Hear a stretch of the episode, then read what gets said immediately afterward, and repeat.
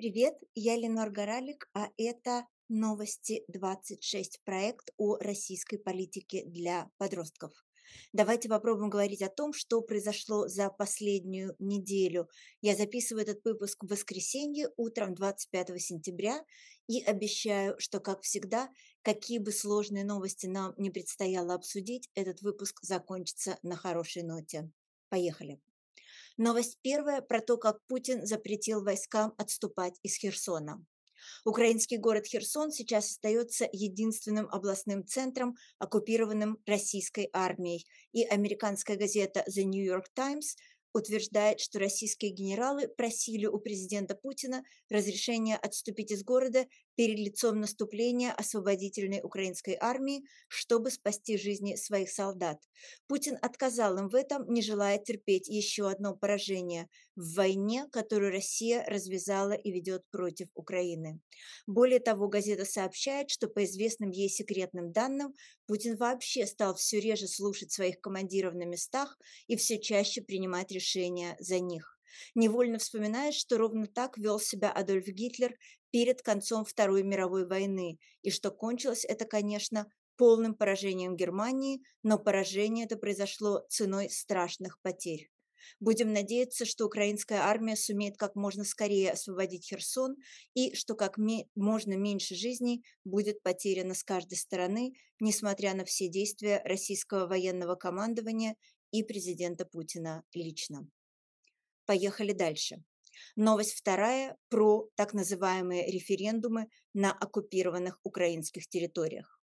Недавно мы рассказывали о том, что на территориях Украины, оккупированных российской армией, и в частности в ЛНР, ДНР, Запорожской и Харьковских областях, российские власти запланировали провести так называемые референдумы, на которых жители этих областей якобы решат, хотят ли они, чтобы эти территории перестали быть частью Украины и присоединились к России. Эти фальшивые референдумы проходят прямо сейчас. Ни один человек на свете, пожалуй, не верит, что голосование на референдумах честное. Во-первых, туда не пускают по-настоящему независимых наблюдателей, ни украинских, ни российских, ни иностранных. А во-вторых, голосовать украинским гражданам, проживающих на оккупированных территориях, приходится под дулами российских автоматчиков. Попробуй тут скажи «нет» вместо «да».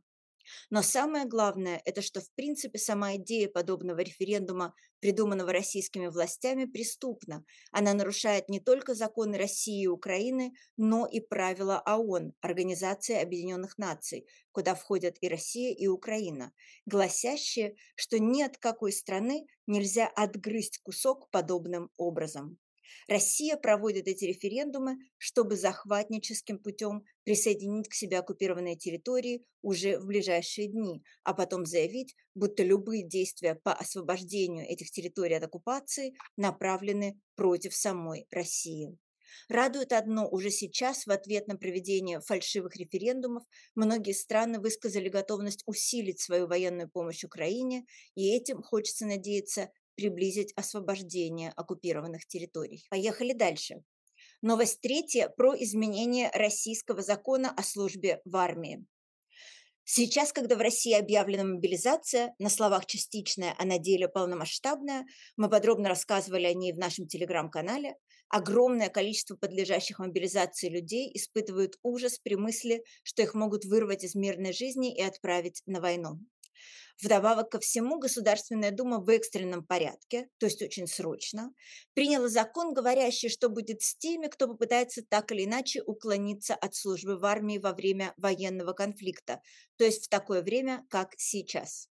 Например, если человек просто откажется служить, ему грозит до трех лет в тюрьме, а если он не захочет выполнять какой-нибудь преступный приказ, до десяти лет в тюрьме.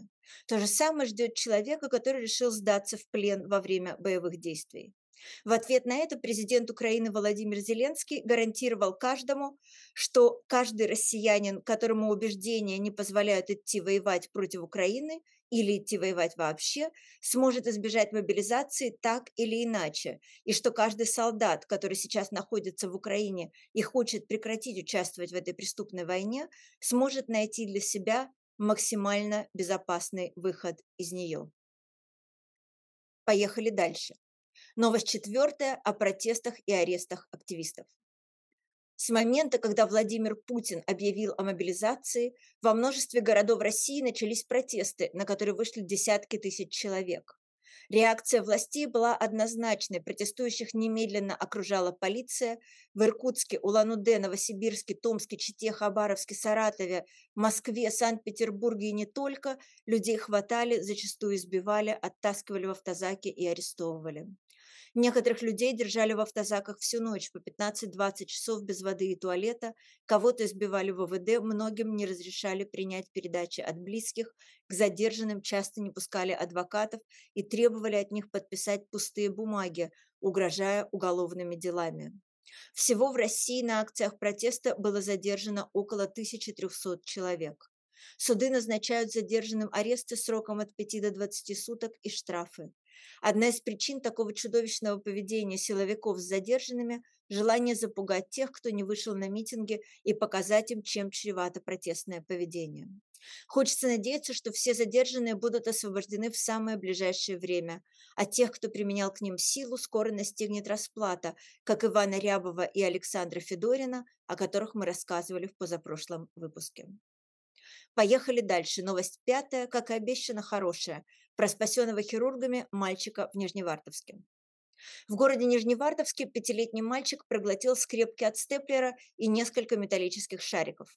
Металл начал окисляться у него в желудке, и если бы родители не обратились к врачам, дело могло бы обернуться плохо. К счастью, нижневартовские хирурги смогли провести сложную операцию и спасти мальчика. Как получилось, что он решил полакомиться этими странными предметами, родители мальчика не знают, а сам он не рассказывает. Впрочем, сейчас это, наверное, не так уж важно. Хорошо, что все закончилось хорошо. В конце мне хочется сказать, как всегда, о каких бы вещах, связанных с событиями в России и мире, не шла речь, пожалуйста, не верьте на слово никому, и мне, разумеется, тоже. Читайте, проверяйте, думайте, обсуждайте, спорьте. Мне можно писать по адресу news26.2022 собачка gmail.com и встретимся в следующий понедельник. Спасибо, что вы были со мной. Надежда есть всегда, и лучшие времена обязательно настанут. Продюсер этого подкаста Елена Боровая. Спасибо огромное ей и всей команде новостей 26. До связи, ваша Ленор.